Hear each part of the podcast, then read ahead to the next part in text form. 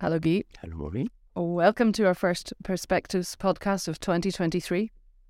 2022 was quite a particular year, and while not great, showed a certain degree of resilience. We know you're not a fortune teller or a crystal ball enthusiast, but what are you expecting in 2023? Do you feel that we're over the worst?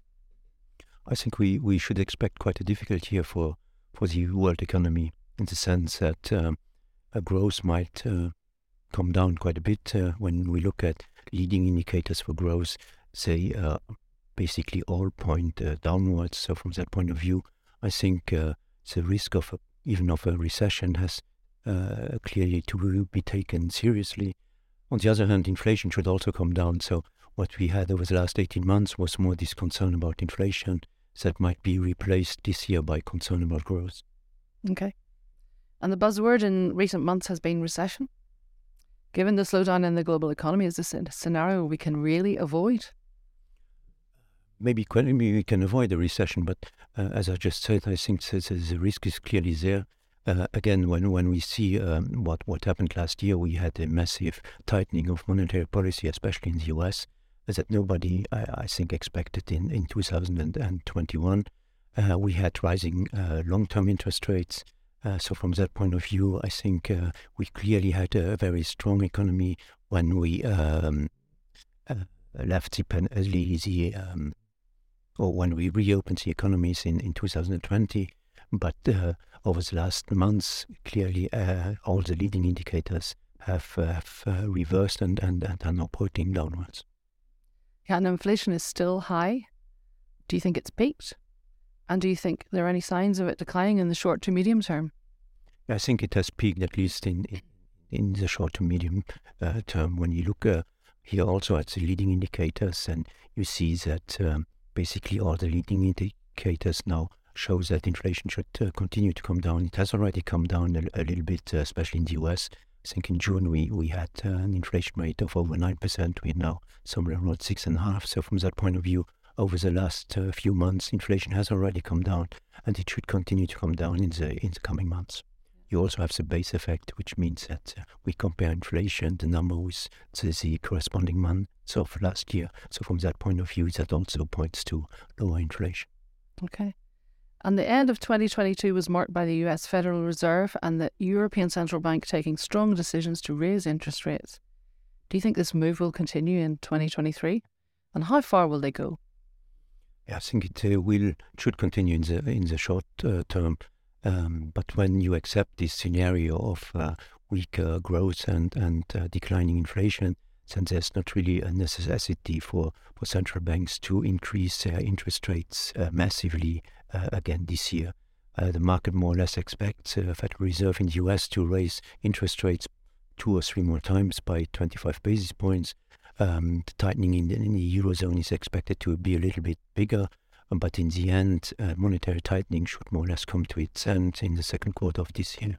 Uh, in the United States, 2022 ended with historically low unemployment figures and high levels of job creation. Just a few months ago, there were fears of recession in the US.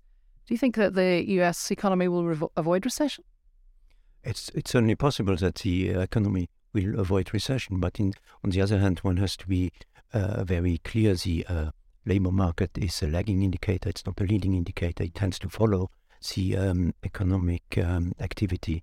So normally, when when um, the cycle starts, when interest rates go up, uh, then uh, the first uh, sector to suffer is the real estate market, and then you see um, companies uh, canceling their orders or ordering less, etc. And layoffs only come at the end. So from that point of view, uh, that means that normally the labor market is a, is a lagging indicator. It has always been like that. That's all kind of a danger when we, we know the Federal Reserve is looking at the labor market uh, quite closely uh, to to to uh, assess its monetary policy. Um, but the risk there is that it's looking at a lagging indicator, not a leading indicator. And all eyes are on China, which is reopening its economy and borders after two years of an extremely harsh anti COVID policy. What do you think of this radical policy change and what impacts could this have on the economy? I think the EG party uh, saw that it could, could no longer uh, go on with this uh, zero COVID uh, policy. So the reopening is taking place. Uh, in the beginning, obviously, COVID cases have increased. So, from that point of view, there's still some kind of a, uh, let's say, uh, prudence uh, also for the Chinese consumer. But gradually, this should mean that Chinese growth will, will pick up again.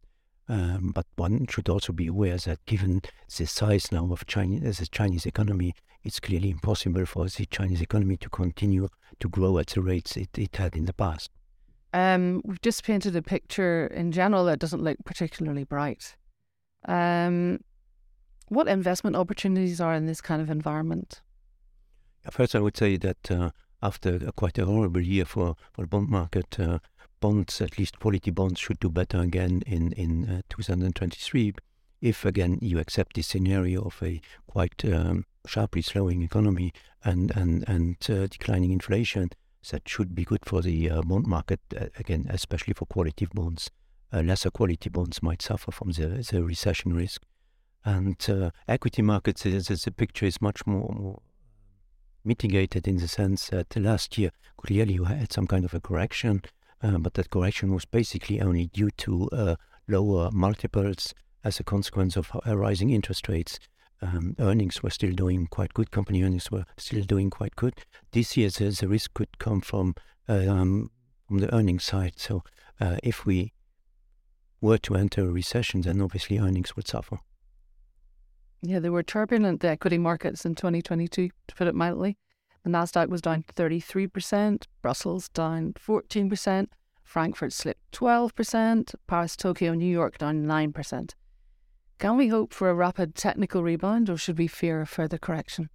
I think I would say we have uh, since uh, October we had come at least now in January we had we have some kind of a rebound.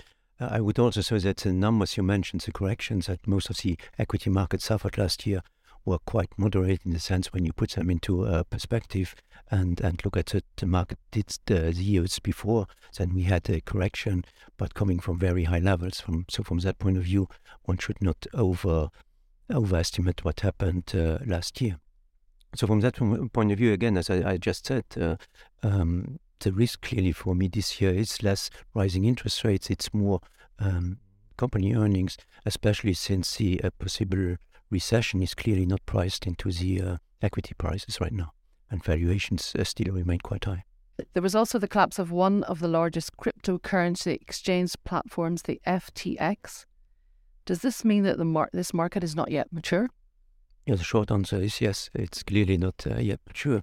I think behind the uh, um, cryptocurrencies, you have uh, a revolutionary technology, blockchain technology, but then the cryptocurrencies themselves are clearly not mature. So uh, the bond markets had one of their worst ever years, especially in Europe and the US, with the value of global bonds falling by over 15%, with interest rates rising but inflation still high. What is the appeal of the bond market today? Yeah, clearly the, the uh, one cannot say that the uh, bond market is massively attractive. Uh, as you uh, as you were just saying, uh, interest rates have gone, bond yields have gone up, but are still not very high, and inflation, at least for the moment, still looks quite high. So you could even say real interest rates, so bond yields minus inflation, are still negative. So that's not really a, a huge uh, argument in favor of bond markets. On the other hand, as I said before, what's important for the bond market is a change in direction. So if, if we assume that uh, growth will come down quite sharply and that inflation will continue to uh, come down uh, also. Then from that point of view, uh, bond markets at least again quality bonds. Some some bonds uh, might uh, be attractive, and if we assume that there might uh, or that equity markets might go through some difficult periods, then this idea of a safe haven um, for the uh, government bonds might also again come into play. Should we be looking at other financial markets like Asia? I think uh, Asia is a, very attractive region, and when I say Asia, I mean Japan as well as Asia ex Japan. Um, the markets, generally speaking, have underperformed over the last years, even though Japan held up quite uh, well last year. Uh, the uh, valuations are much more attractive than uh, than in the West. Currencies generally look undervalued, especially for the Japanese yen. Um, and also, contrary to what might happen in the US, where uh, earnings um, uh, estimates might come down given the possible recession. In, in Asia, they might go up given the uh, reopening of the Chinese economy. So, from that point of view, uh, I think Asia might be uh, the uh, best region even to invest in this year. That about wraps up all our questions today for the First Perspective podcast of the year. We'll be back next quarter with our update on the economy and the markets. Thank you very much, Guy Wagner. Thank you.